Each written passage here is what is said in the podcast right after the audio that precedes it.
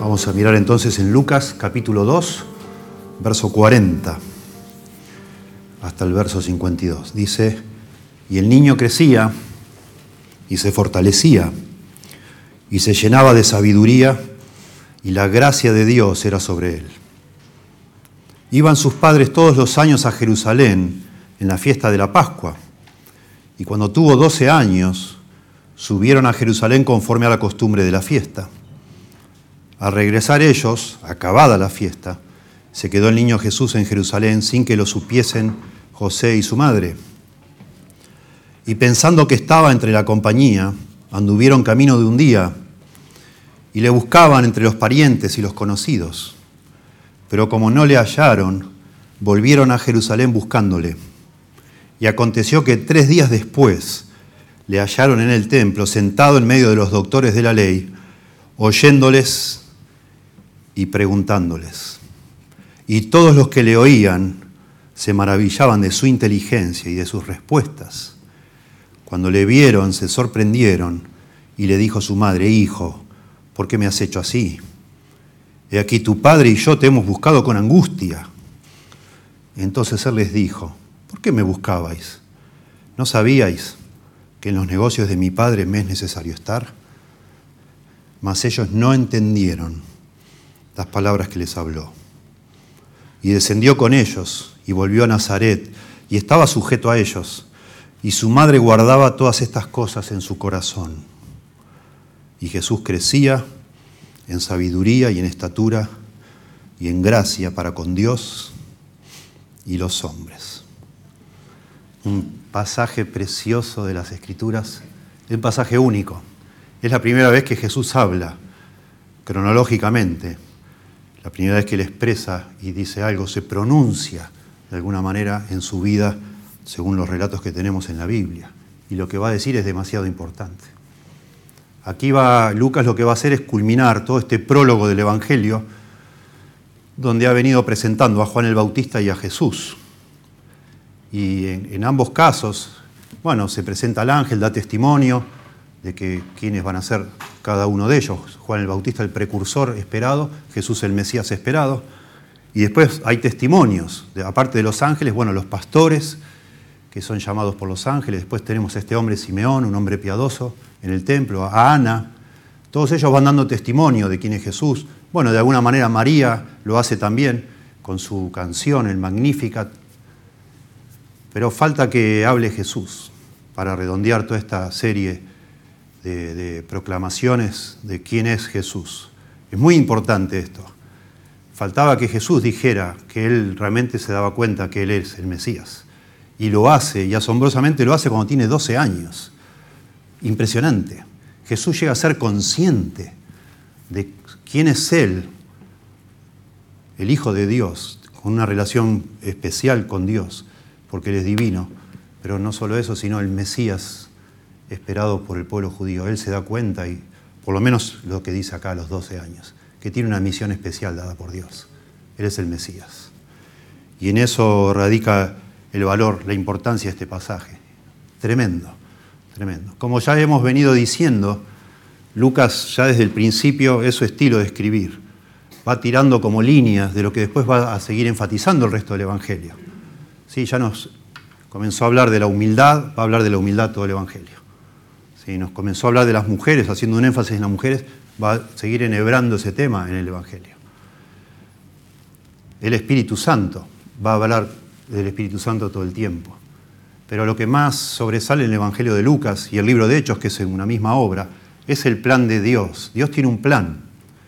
Y eso acá de nuevo se refleja, y lo dice Jesucristo, en los negocios de mi Padre, dice acá, me es necesario estar.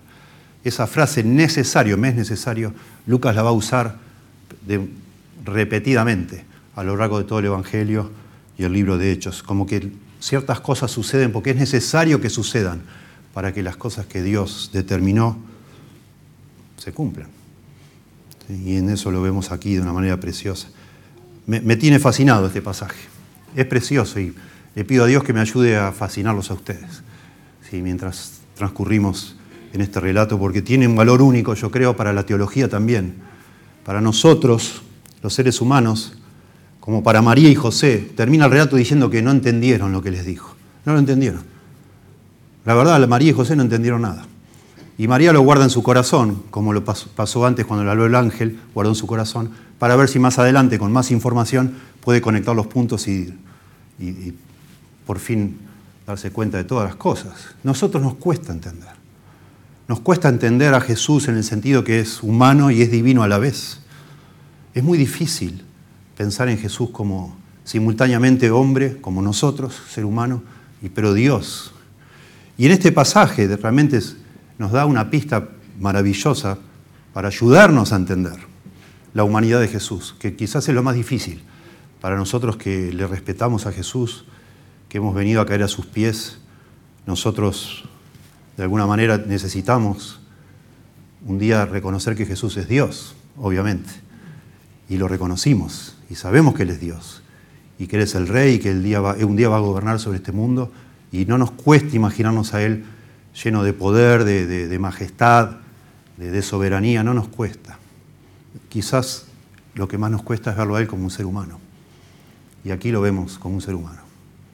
Si Lucas decide, ya vimos hablar de Jesús a los ocho días de nacido, a los 33 días y ahora a los 12 años, elige solo este relato y ya después continúa con Jesús ya adulto para mostrarnos a un Jesús humano.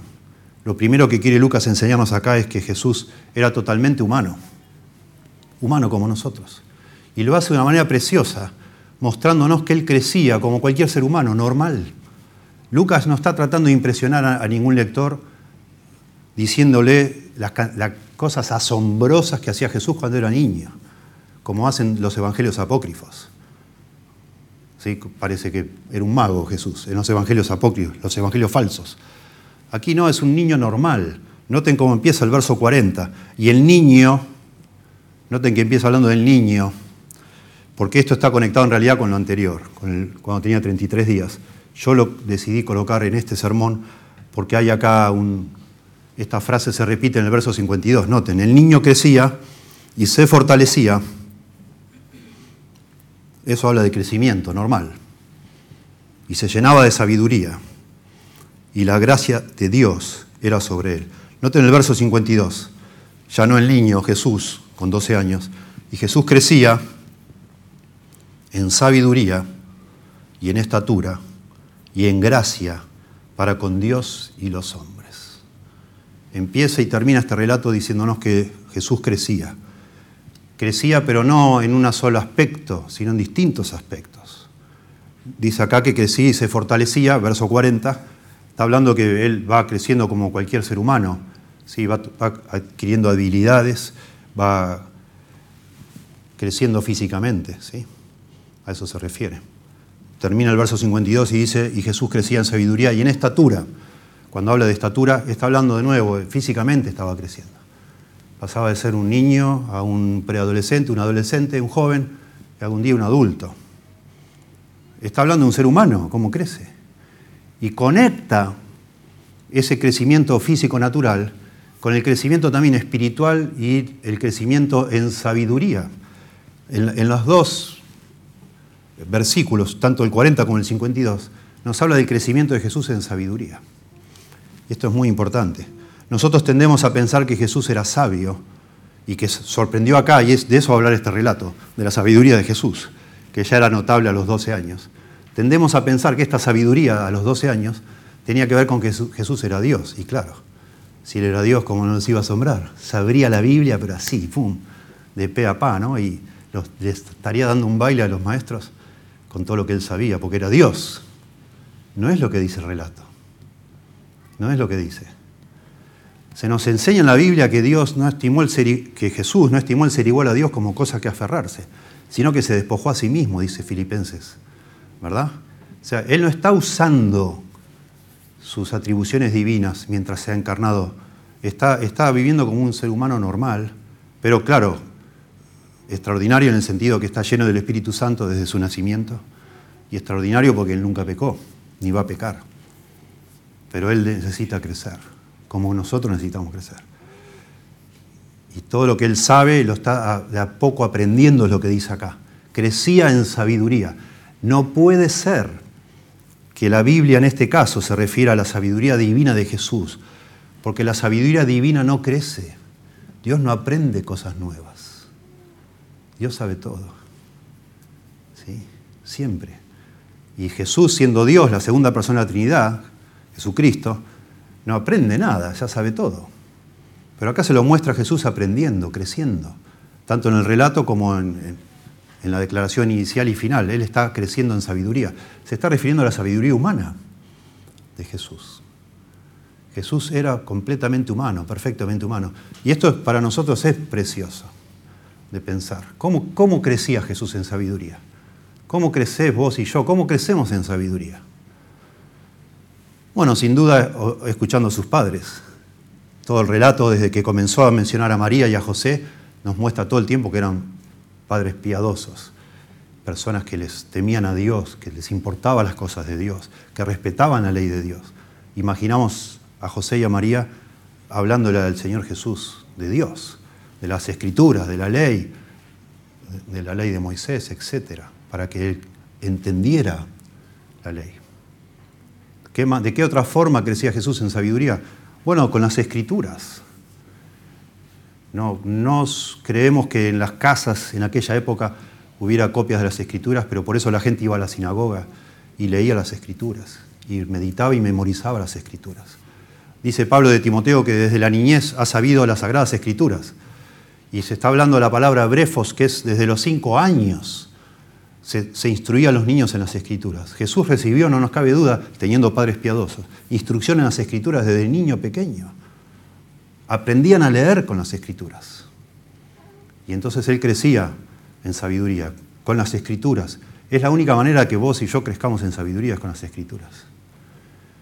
Y después, como vemos acá en este relato, interactuando con los maestros de la ley que había, habría en Nazaret, en la sinagoga, y por supuesto aquí en el templo, en este episodio, estaban los grandes doctores de la ley.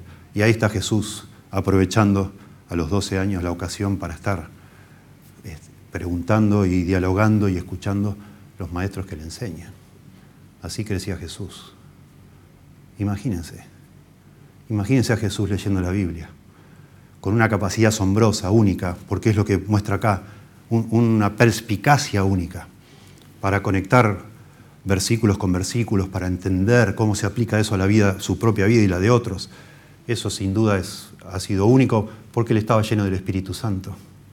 Imagínense a Jesús, nos dice un teólogo, se llama Bruce Ware, un libro en inglés que se llama, en español sería El hombre Cristo Jesús. El hombre Cristo Jesús. Todo el libro habla de la humanidad de Cristo. Y él dice, imagínense, imaginémonos, Jesús leyendo de pronto el Salmo 22, que habla de los sufrimientos que él iba a tener en la cruz. Y él a cierta edad ya, con este discernimiento por leer las escrituras, por meditar en ellas, ya sabe que se refieren a él. ¿Qué habrá pensado, no? Imagínense a Jesús descubriendo Isaías 53, que habla de la muerte sustitutoria.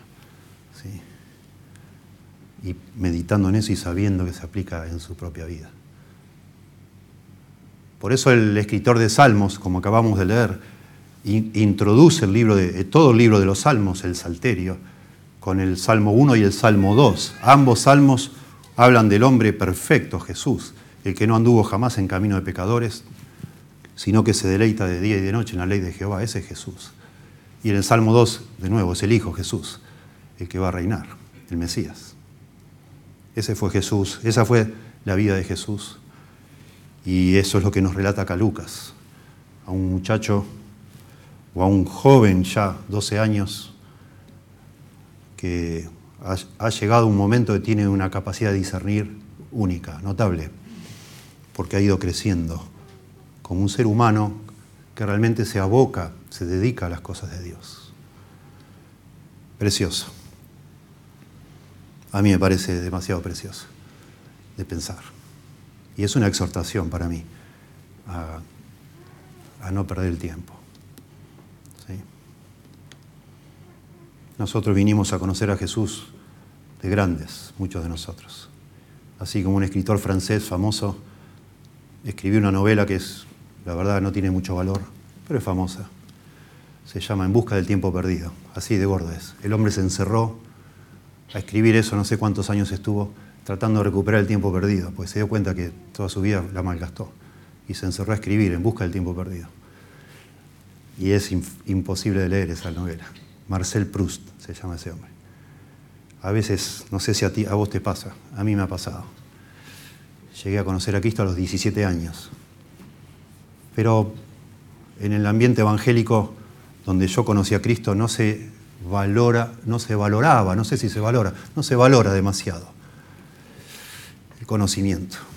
Deja de estudiar. Muchas veces, muchas personas me dijeron, déjate de hinchar, deja de estudiar. ¿Para qué querés leer tanto? ¿Para qué querés saber tanto? No es así la vida cristiana, se me ha dicho. Qué dolor, siento ya grande y saber que perdí tanto tiempo sin buscar en las escrituras para crecer en sabiduría. Y me da, dolor siendo pastor y tratando yo de recuperar el tiempo perdido, porque trato lo mejor que puedo, luchando con mi pereza, con mi humanidad, obviamente, con otras distracciones más entretenidas que, estudiar, que leer, que meditar. Como pastor digo, también me, me desespera pensar que muchos de ustedes no aprovechan el tiempo para crecer en sabiduría. Y qué hermoso que es cuando con la ayuda del Señor crecemos en sabiduría. Y esa sabiduría, que es la sabiduría de Dios, no es otra cosa, es esa conciencia de lo que importa en esta vida, de lo que es la voluntad de Dios realmente, de lo que es la persona de Dios, lo que tiene valor de verdad. Eso es la sabiduría que nos da la palabra, para vivir en este mundo de una manera diferente, porque la Biblia es preciosa y nos da esa capacidad. Hay un libro de un consejero cristiano que se llama Perspicacia y Creatividad en el arte de aconsejar, de Jay Adams. Siempre me llamó la atención ese título, Perspicacia y Creatividad en el arte de aconsejar. Y después cuando vas a leer el libro, no es muy gordo el libro. la tesis del libro es que nosotros, como para aconsejar a otros bíblicamente, necesitamos desarrollar perspicacia, la palabra en español bastante buena, perspicacia, que es esa habilidad de yo escuchar a vos, escuchar tus problemas, como pastor en este caso, y ser perspicaz en discernir qué pasajes de la Biblia, qué conceptos bíblicos tienen que ver con tu situación. Y eso es sabiduría. Esa sabiduría tenía Jesús. Pero eso no se adquiere de un día para el otro. Y creatividad es también la habilidad de ese principio, que es un principio eterno, aplicarlo a tu vida, en tu situación concreta, ¿no? Sabiduría, sabiduría, para ambas situaciones. Para entender las escrituras, cuando leemos, decir, uh, esto tiene que ver con esto, de mi vida y de la tuya, y lo aplico de esta manera. Para ambas cosas necesito sabiduría de Dios. Y la Biblia fue escrita para darme sabiduría. Y el libro de Proverbios, de una manera maravillosa, tierna, Dios nos invita a los insensatos, a los necios, a que busquemos sabiduría que está gratis, que si uno la busca de corazón la va a adquirir, porque la, sabiduría clama en las calles, en las plazas, dando a entender que está por todos lados, Dios queriendo darnos sabiduría por medio de su palabra, si la buscamos de todo corazón. Tremendo. Y en Santiago 1.5 dice, si alguno tiene falta de sabiduría, pídala a Dios, el cual da todo sin reproche, pero pídalo con fe, no dudando nada. Dios nos ofrece la sabiduría. Jesús creció en sabiduría y de manera, de nuevo, si esto lo, traspolamos a los 18 años siguientes, acá tenía 12, hasta los 30, cuando por fin aparece en el Ministerio Público, nos imaginamos 18 años de Jesús estudiando las Escrituras, meditando las Escrituras para por fin decir, bueno, estoy listo, ya es hora de hacerme conocer, ya hoy ya estoy listo para discutir, para argumentar con estos líderes religiosos que saben un montón, pero están aplicando mal las escrituras. Ya estoy listo para hablar con ellos. Ya estoy listo para enfrentar a Satanás en el desierto, con la tentación, con las escrituras. Ya estoy listo para enseñar a las multitudes lo que necesitan escuchar.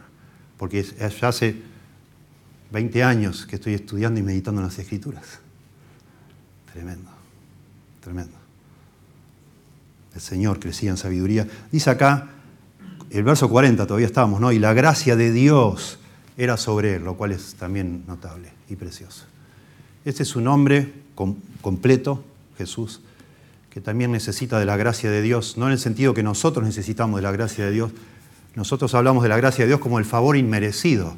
Yo merezco un castigo de parte de Dios, pero no me lo da, Dios me da gracia, pasa por alto mi pecado y el tuyo y me, trata con gracia.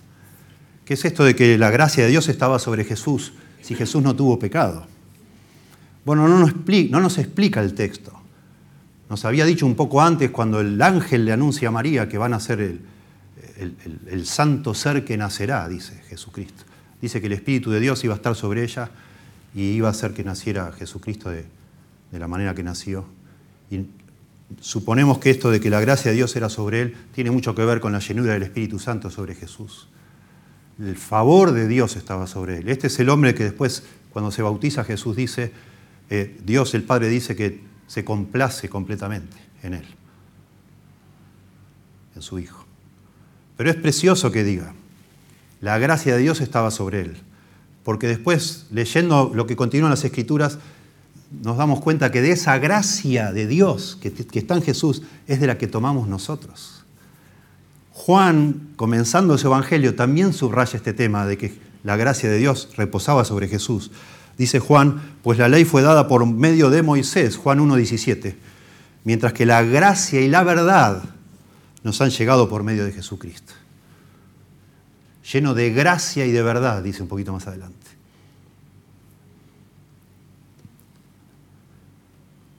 Y después dice que de su gracia tomamos todos. De esa gracia que estaba sobre Jesús tomamos nosotros.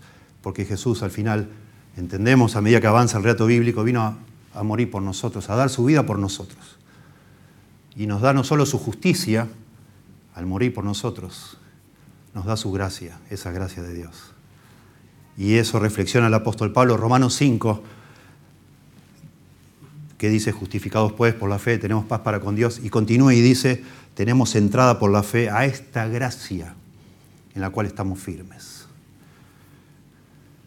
Dice a los Corintios, 1 Corintios 1.4, gracias doy a Dios, a mí Dios siempre por vosotros, por la gracia de Dios que os fue dada en Cristo Jesús. La gracia de Dios nos fue dada, pero no de manera arbitraria, en Cristo Jesús. Al darnos a Cristo, al tener nosotros a Cristo, tenemos la gracia de Dios. Y Él estaba lleno de gracia. La gracia de Dios estaba sobre Él. Primera Pedro 1, 10 y 12 dice, habla de la gracia destinada a vosotros.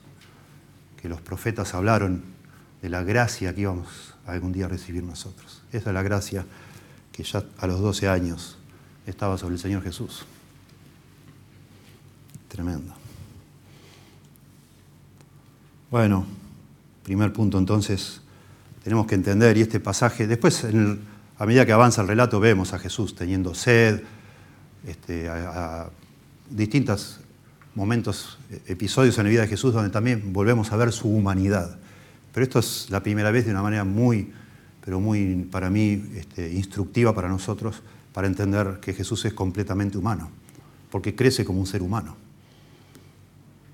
aprende como un ser humano. Y entonces nosotros tomamos nota y aprendemos de Jesús como ser humano. Es una manera también de hacer teología, porque nosotros queremos saber, los seres humanos, queremos saber cómo es el hombre perfecto o el hombre ideal? ¿Cuál es el, qué, se propuso Dios con el hombre? ¿Qué quisiera Dios que los seres humanos seamos? ¿Y a dónde miramos? Si todos los hombres somos pecadores, todos los seres humanos, no hay un solo hombre, no, hay un solo ser humano que digamos, bueno, acá está, este es el modelo que yo quiero imitar.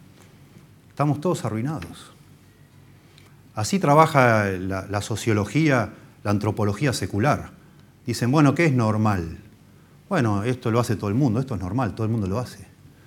Bueno, nosotros no pensamos así. No es normal, porque todos los hombres han caído, no hay justo ni un uno. No hay quien entienda, no hay quien busque a Dios, todos a una se han desviado. No hay quien haga lo bueno, no hay ni siquiera uno. No es normal que todos los seres humanos mientan. Entonces uno dice, bueno, todo el mundo miente, yo miento. Es normal, que yo soy un ser humano. No, no es normal. Sabemos que no es normal. Si quisiéramos saber qué es un ser humano normal, tendríamos que ver a Adán y Eva antes de caer en pecado, tendríamos que ver al ser humano después que son, ya están redimidos, glorificados en el cielo, o tendríamos que mirar a Jesucristo. Jesucristo es el hombre con mayúscula, el Hijo del hombre. Y ahí vemos un hombre normal. Y Jesucristo no mentía, nunca se halló engaño en su boca. Y Jesucristo, insisto, por este pasaje, crecía en sabiduría. Crecía en sabiduría. De manera que yo debo crecer en sabiduría. Y vos también. Tenemos que crecer en sabiduría. Tenemos que revalorizar la sabiduría entre nosotros.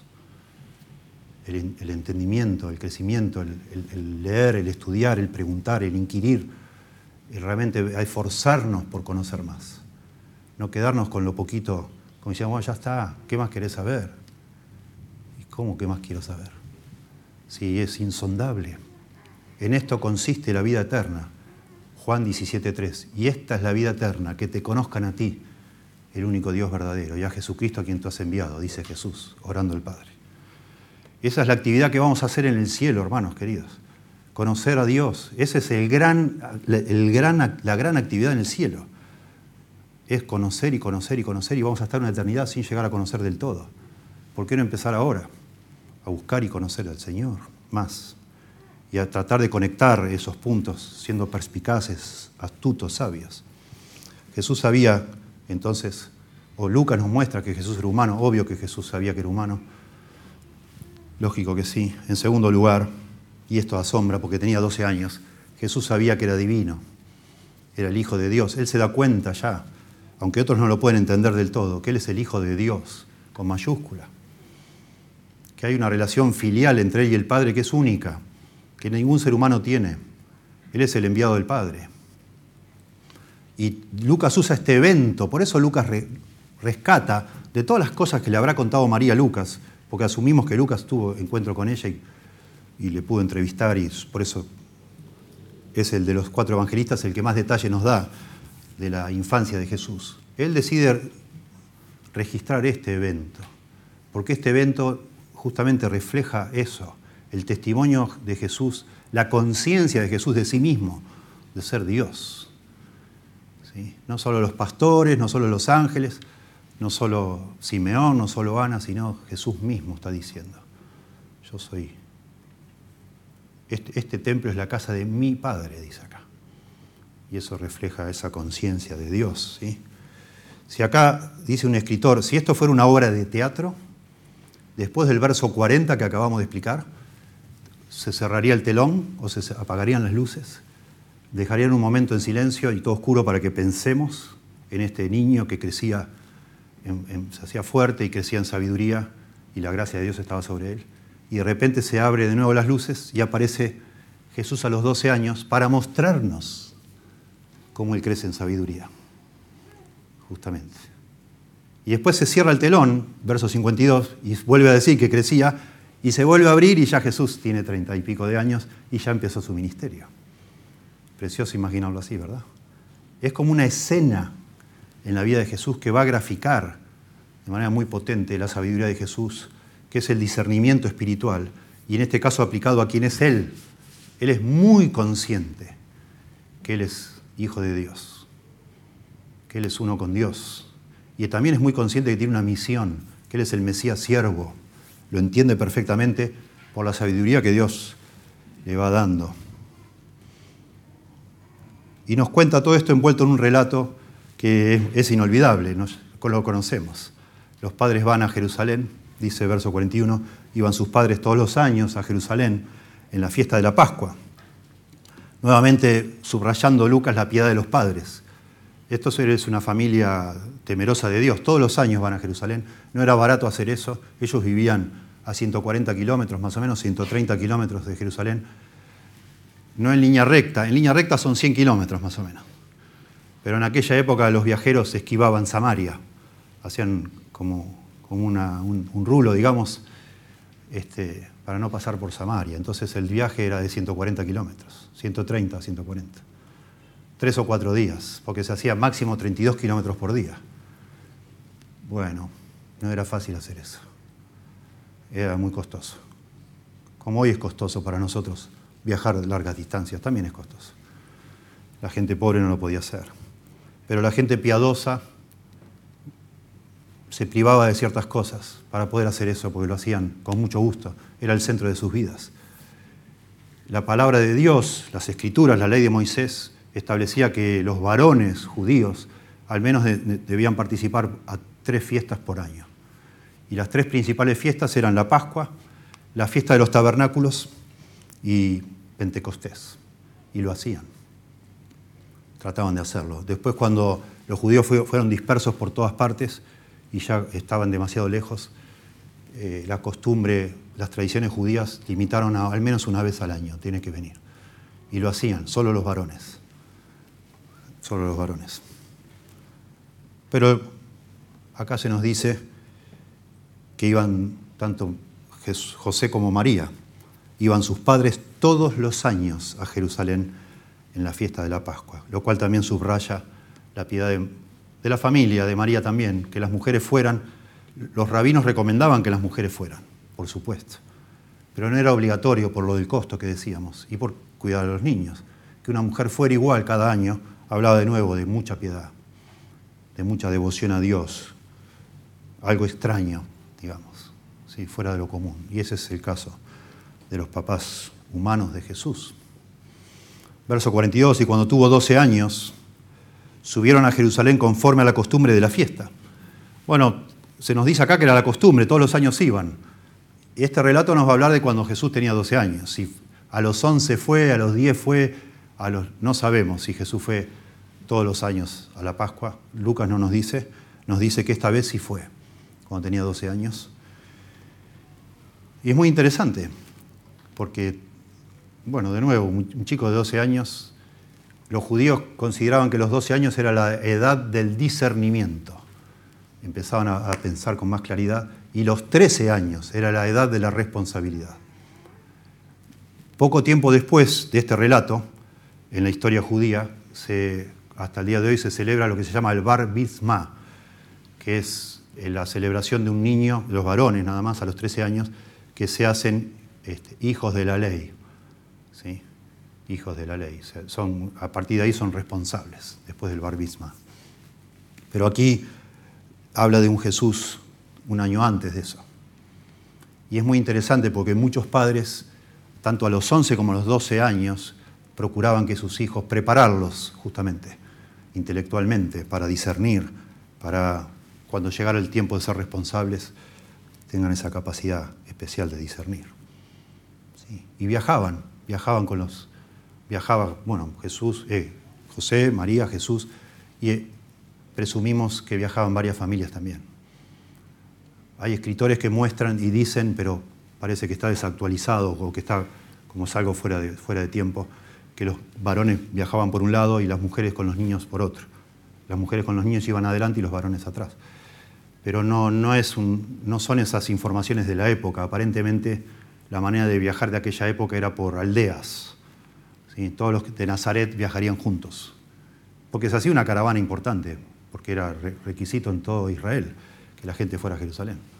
Así que imaginamos una línea de carros, de asnos, de animales, no sé, con los, víveres para cuatro días de viaje, imagínense, viajando todos juntos, lo cual les daba cierta también sentido de familiaridad, de comunión, pero también de protección, porque había eh, asaltantes en las rutas.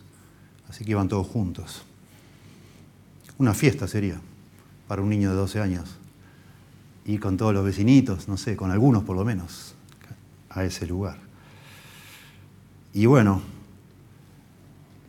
demasiado importante esta fiesta, a los 12 años de Jesús. Josefo, que fue un historiador judío, recalca que a los 12 años, o sea, él hace una mención de la importancia de los 12 años, dice que Samuel empezó a actuar como profeta a los 12 años y a esa edad fue llamado por Dios.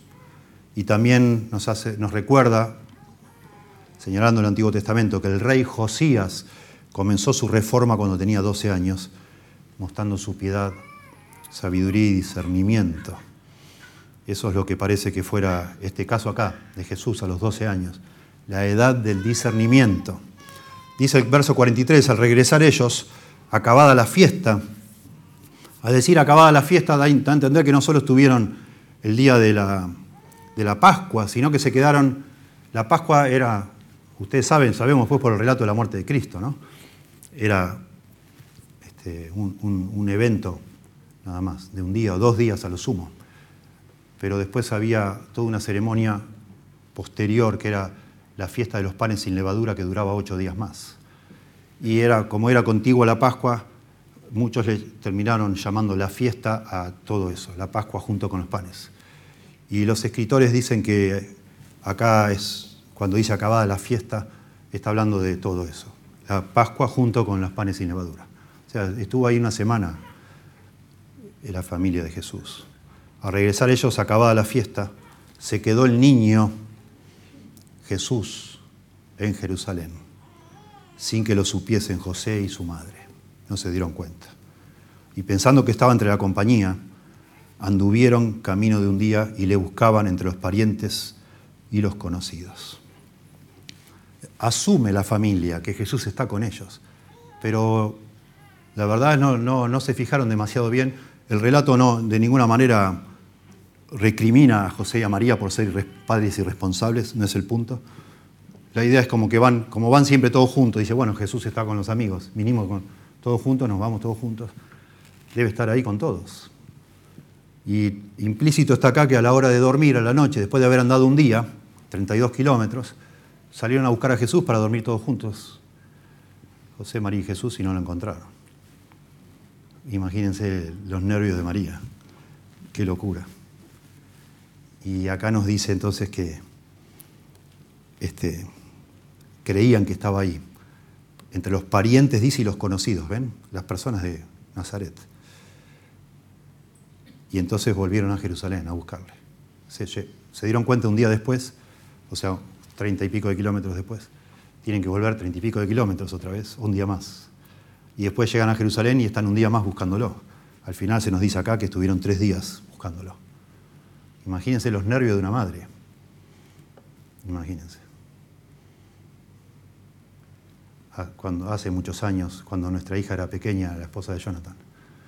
Estábamos en Paraguay en un shopping y estábamos entrando a un, ascensor y parece, después supimos por Carolina que ella pensó, se confundió, pensó que una persona era yo y no era yo. Y lo siguió ahí, se cerró la y nosotros en el ascensor mirándola y todos adentro y se cerró la puerta del ascensor y quedó ella afuera, en un shopping lleno de gente. Imagínense el ataque nuestro por, ir dos pisos en el ascensor y bajar rápido por las escaleras por algún lado para encontrar a Carolina. fue un rato, fue dos minutos que estuvo perdida, entre comillas, y alguien la, sostuvo ahí y nos estuvo esperando. Pero imagínense estar tres días, tres días buscando a tu hijo. Tres días implica al menos dos noches también, ¿no? Imagínense esas dos noches, lo que sería. Bueno, la sorpresa acá en el relato no es tanto, o el énfasis no es tanto en la angustia de María, aunque se menciona la angustia, sino que cuando lo encuentran parece que Jesús ni, ni, le importó. Estaba lo más bien, tres días estaba este, feliz de la vida en medio de los doctores de la ley. Verso 45, como no le hallaron, volvieron a Jerusalén buscándole esa idea, buscándole ahí es un participio presente, habla de cierta ansiedad, de algo que le hicieron de manera intensa, porque no lo, encontraron en la caravana. Y aconteció, verso 46, que tres días después lo hallaron en el templo. Claro, volvieron a Jerusalén. Jerusalén en tiempos de fiesta estaba, era una cosa imposible. Es como pensar en, no sé, en, el Mundial de Fútbol. Imagínense. Yo les contaba la semana pasada, el anterior sermón, que la explanada del templo tenía 500 metros por 300 metros. Se juntaban miles de personas, 5.000, 6.000 personas, en ese lugar en un día de, de, fiesta. Una cosa de locos, en los días de fiestas. Bueno, fueron por supuesto y al final lo encontraron en el templo tres días después y no lo encuentran ni llorando, ni agarrado de la mano de alguien diciendo, bueno, tranquilo, ya vení tu mamá. Nada. Estaba feliz de la vida, sentado en medio de los doctores de la ley, dice, oyéndoles y preguntándoles. Está el Señor Jesús. Bueno, el templo es esta explanada enorme del templo. Tenía todos unos, se llaman pórticos, así lo traducen en nuestras Biblias, que eran todo como unas galerías con varias columnas, techado, todo el perímetro. Y ahí es donde se juntaban los maestros de la ley a enseñar. Ahí es donde la iglesia primitiva, que también ustedes leemos que se convirtieron como 8.000 personas al principio, y se juntaban ahí, porque había lugar de sobra. De nuevo, 500 metros por 300 metros. Imagínense más de 20 campos de fútbol juntos, una multitud. Ahí estaba Jesús. Probablemente en el pórtico de Salomón, en el lugar donde se juntaban los maestros de la ley a enseñar. Precioso. Para nosotros, ¿no? Angustiante para los padres. Y es el único relato en todas las escrituras donde Jesús está recibiendo instrucción de los maestros judíos. Él después va a interactuar mucho con estos hombres, pero no para recibir instrucción, sino para condenarlos. Él va a hacer las preguntas, Él les va a hacer ver lo falso de sus creencias, de sus tradiciones, cómo ellos estaban invalidando la ley por sus tradiciones, etc. Él los va a hablar muy fuerte, les va a decir hipócritas, ciegos guías de ciegos, generación de víboras, sepulcros blanqueados por fuera, pero por dentro llenos de huesos muertos. Les va a decir de todo cuando sea más grande. Pero ahora él está sentado aprendiendo de ellos, porque tenía que aprender. Y este, esta escena realmente es preciosa. Él está haciendo preguntas acá, él está teniendo deseos de saber. Contrario a lo que muestran los evangelios falsos, por ejemplo, la historia de la infancia de Tomás, tiene una escena en el capítulo 19, verso 2, el evangelio falso, ¿no? donde Jesús estaba silenciando, siendo un niño, silenciando a los maestros de la ley, haciéndolos callar y él dándoles cátedra. Eso es falso, no es lo, no es lo que dice acá Lucas. Otro libro apócrifo llamado el Evangelio Árabe de la Infancia, en los versos 50 y 52, está Jesús eh, enseñándoles a los sabios sobre astronomía y matemáticas y medicina. Nada que ver, nada que ver. Acá el Señor está tratando de aprender Él, porque está creciendo en sabiduría. Él está realmente deseoso de saber. Y acá es donde más las personas más sabiondas de aquella época estaban, ahí en el templo, conociendo la ley. Estarían discutiendo la ley, justamente. Dice un escritor, muchos doctores de la ley eminentes habrían estado en Jerusalén para la Pascua, Jesús aprovechó esta oportunidad que nunca se le habría presentado en la diminuta e insignificante Nazaret, para dialogar con algunas de las más grandes mentes del judaísmo. Él tenía un interés ardiente, apasionado y consumidor por la palabra de Dios, y debió haber querido oír los puntos de vista de ellos sobre el Antiguo Testamento, especialmente en cuanto a la profecía mesiánica, el sistema sacrificial y la ley. Y el método que usaban los judíos era el de preguntas y respuestas, el diálogo. Se preguntaban y alguien respondía. Y así está escrito en los libros, el Talmud, la Mishnah, son todos libros de las tradiciones judías. Hay una pregunta y están las respuestas. El rabino tal, el rabino tal, el rabino tal, contesta tal y tal cosa y así. Arman como una discusión. Y así estaba Jesús. Ese es el contexto. Le estaban haciendo preguntas a Jesús. Como él, él era el estudiante, él era el aprendiz, el discípulo y ellos los maestros. Pero ellos, los maestros, le hacían preguntas a sus discípulos para que aprendan. Y a ellos les maravillaba las respuestas que daba Jesús a esas preguntas.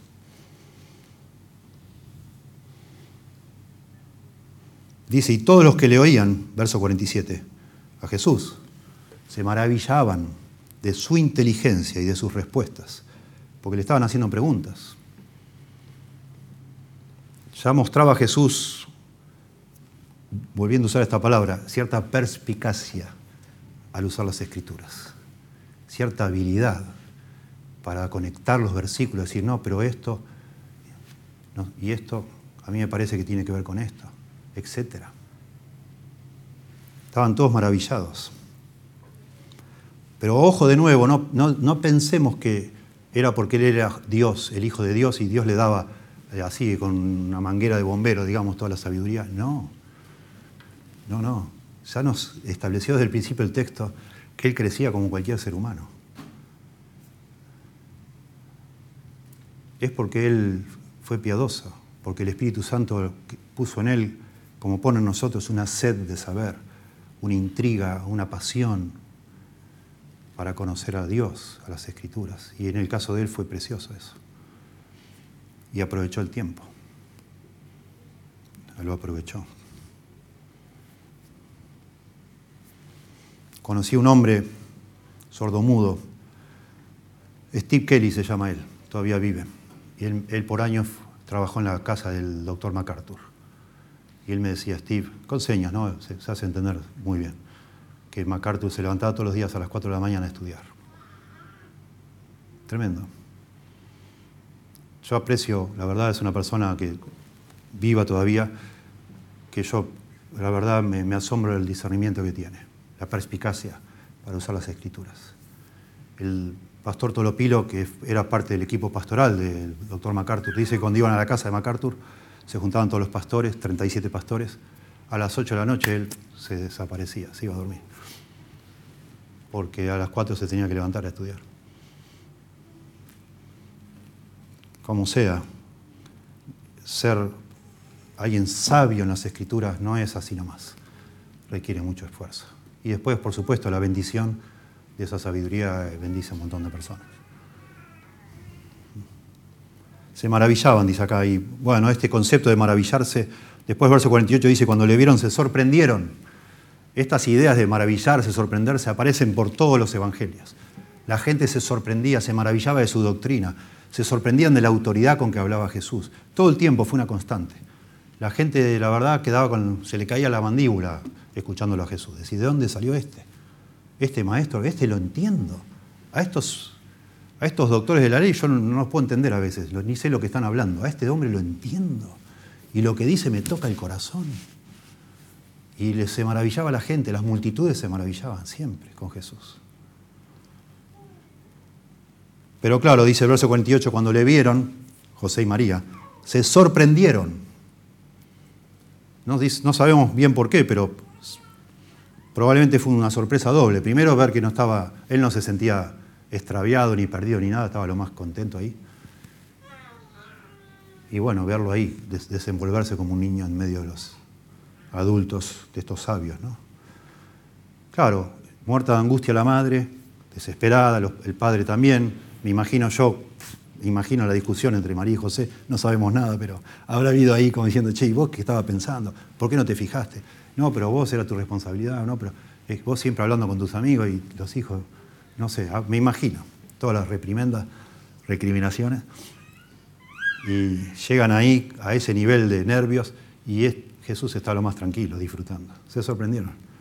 Y le dijo a su madre, hijo, ¿por qué nos has hecho así? Inconsciente, no te das cuenta. Es la primera vez, probablemente. Como decíamos la otra vez, ¿cómo será tener un hijo que es el santo. ¿no? ¿Cómo habrá sido para María y José tener un hijo que nunca desobedece? Porque no peca. Jesús ha sido un chico responsable, siempre considerado, siempre atento, me imagino, siempre colaborando, siempre pensando en los demás, etc. Como hombre aún, pero un hombre temeroso de Dios, un joven, un niño temeroso de Dios, que no peca, porque no puede pecar. Y claro, la madre dice, ¿por qué nos has hecho así? Aquí tu padre y yo te hemos buscado con angustia. Esta palabra angustia es muy fuerte. Es la misma, la usa solo Lucas en toda la Biblia. Es la misma que usa allá en la parábola del rico y Lázaro, o en el relato del rico y Lázaro, cuando dice que estaba atormentado día y noche, Lázaro. Perdón, el rico, atormentado, esa es la palabra. En Hechos 20, 38, dice cuando se juntaron ahí en la playa todos los, los amigos de Pablo para despedirlo, porque ya no le iban a ver más su rostro, dice, doliéndose en gran manera, esa es la palabra. María le dice, te hemos buscado con angustia, ya no tenemos el corazón en la mano, hijo querido, ¿qué haces? Y entonces él les dijo, verso 49, y este es el centro de todo este relato, ¿por qué me buscabais? ¿Por qué me buscabais? ¿Cómo por qué me buscabais? Son nuestro hijo. ¿Por qué me buscabais? ¿No sabíais que en los negocios de mi Padre me es necesario estar. Y por eso decimos que no solo que Jesús es completamente humano, sino que Él sabía que era divino, porque él se da cuenta, y acá es lo que, esto es lo chocante de esta historia, la manera quizás más fea de María y, José de, darse cuenta que en realidad el hijo de ellos es el hijo de Dios, antes que nada. Y lo que está diciendo Jesús es, bueno, por sobre todas las cosas yo le debo lealtad a mi Padre que está en los cielos. Yo tengo que hacer lo que mi Padre me dice, no mi Padre terrenal, mi Padre celestial. Yo vine acá con una misión y soy consciente de eso y tengo que hacer eso. Así que prepárense. Tremendo. Dice MacArthur, la respuesta de Jesús a ellos, ¿por qué me buscabais? ¿No sabíais que en los negocios de mi Padre me es necesario estar? No es tan solo el punto crucial de este pasaje, sino que también expresa la realidad definitiva de la teología cristiana. Esta declaración constituye la primera vez en la Biblia que algún individuo proclama a Dios como su padre personal. Es la primera vez. 12 años este chico se da cuenta que Dios es su padre, en un sentido único, porque él no es hijo de José y de María, sino por sobre todo es hijo de Dios. Jesús es Dios y no lo voy a desarrollar en este sermón, pero lo iremos viendo a medida que avanzamos en el Evangelio de Lucas. Pero ese es el gran punto de la historia de los Evangelios. Jesús es Dios. El que me ha visto a mí, dijo Jesús, ha visto al Padre. Yo y el Padre uno somos, etc. Felipe le dice, Señor, muéstranos al Padre y nos basta. ¿Se acuerdan? Juan 14. Y Jesús le dice, Felipe, tanto tiempo has estado conmigo y todavía no entendés. El que me ha visto a mí ha visto al Padre. Somos lo mismo. ¿Cómo me decís mostrarnos al Padre? Ya me viste a mí, es igual. Jesús es Dios. Y Él lo entiende, a los 12 años lo entiende. Y María y José no lo entendieron, porque dice, mas ellos no entendieron, verso 50, las palabras que les habló.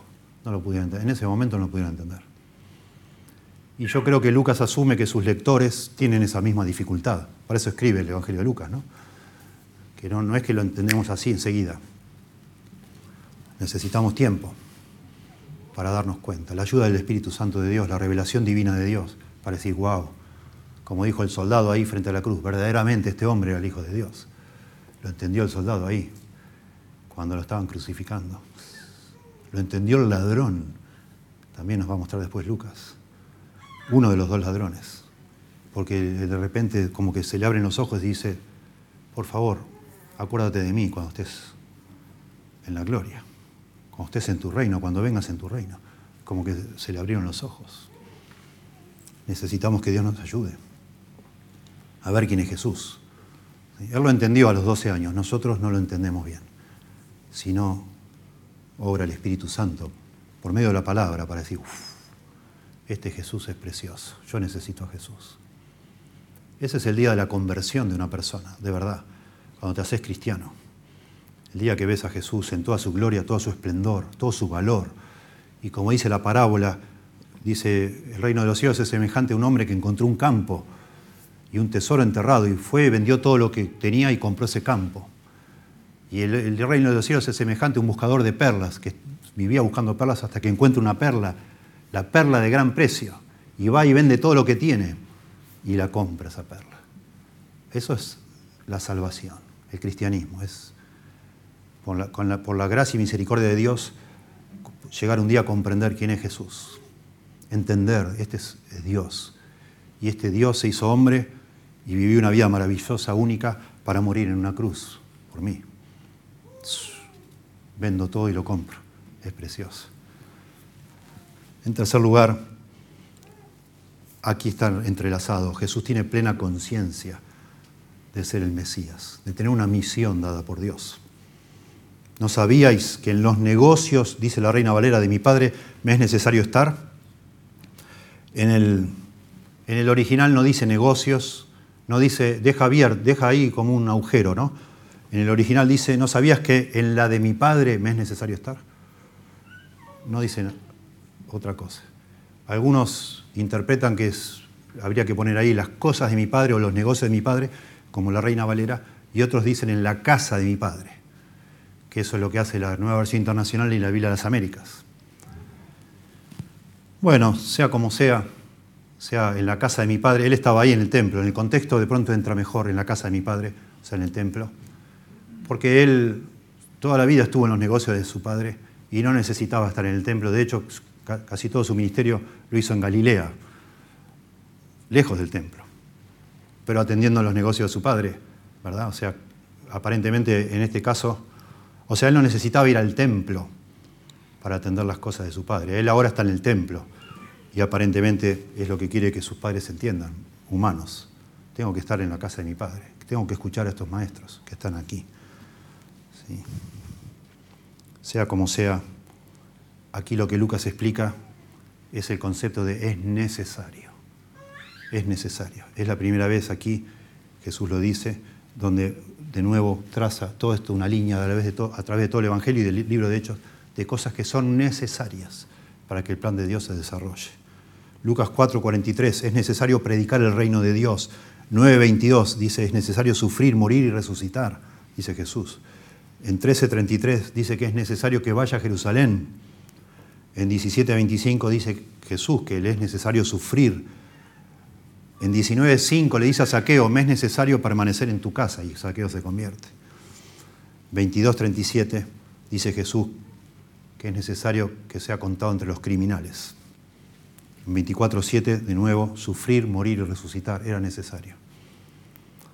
24.26, para sufrir y llegar a la gloria, dice, era necesario. Y finalmente, 24.44, era necesario que las escrituras se cumplan sobre él. Todo un énfasis. Y eso es la conciencia de Jesús, que Él está haciendo parte de un plan, que está cumpliendo un plan, que es el plan de su Padre, que lo tiene que hacer. Y eso está hablando, eso tiene un llamado especial y a los 12 años ya es consciente de eso. Y de alguna manera le dice a los padres, lo siento, ustedes no se dan cuenta, no se daban cuenta, no entendían. Yo tenía que hacer esto. Termina el relato, verso 51, dice, y descendió con ellos Jesús, y volvió a Nazaret, y estaba sujeto a ellos. Esto es para subrayar que lo que acabamos de leer no es un acto de rebelión adolescente, si es un chico que está sujeto a sus padres, que obedece, que debe cumplir justamente toda la ley. Y la, ley dice que debemos honrar a nuestros padres. Eh, ni fue un acto de descuido de los padres hacia Jesús, ni un acto de rebeldía de Jesús hacia sus padres, lo que acabamos de leer. ¿Sí? Es una proclamación de la conciencia de Jesús de quién es Él, el Hijo de Dios y que tiene una misión, eso es todo. Y su madre dice, guardaba todas estas cosas en su corazón. Otra vez, la segunda vez que dice esto, es porque todavía no las entendía bien, las guardaba en su corazón para ver si al pasar el tiempo podía darse cuenta. Y es lo que sucedió sin duda. Y verso 52 dice que Jesús crecía en sabiduría y en estatura y en gracia para con Dios y los hombres. De nuevo, algo muy tranquilo la forma de decirlo Lucas, es la forma que en la Biblia se relata cuando una persona crece. Así se habla de Samuel, el profeta Samuel. Dice 1 Samuel 2.21, y el joven Samuel crecía delante de Jehová. Verso 26, el joven Samuel iba creciendo y era acepto delante de Dios y delante de los hombres, lo que dice acá.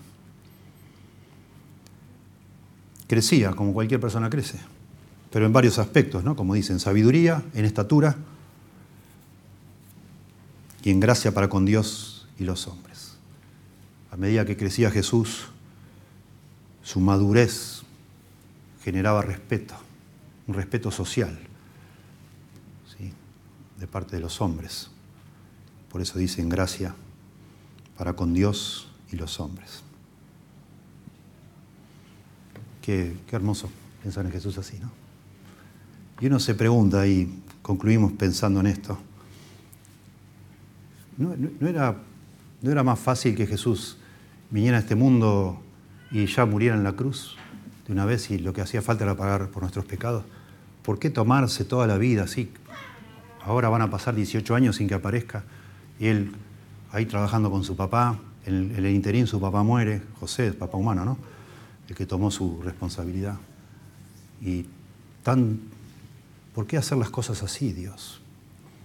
¿Por qué no, no, no sé, no bajó directamente en el bautismo y dio unas buenas enseñanzas y murió en la cruz y listo?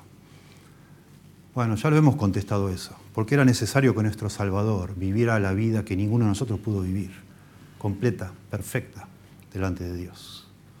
Esta vida de un hombre natural, para Él morir por los hombres, para ser ese sustituto perfecto que Él es. No solo Él, al no haber pecado, puede tomar nuestros pecados en la cruz, sino al haber vivido una vida perfecta, una vez que nosotros creemos en Él, confiamos en Él, nos arrepentimos y confiamos en Él, Él nos da toda esa perfección, como si fuera nuestra.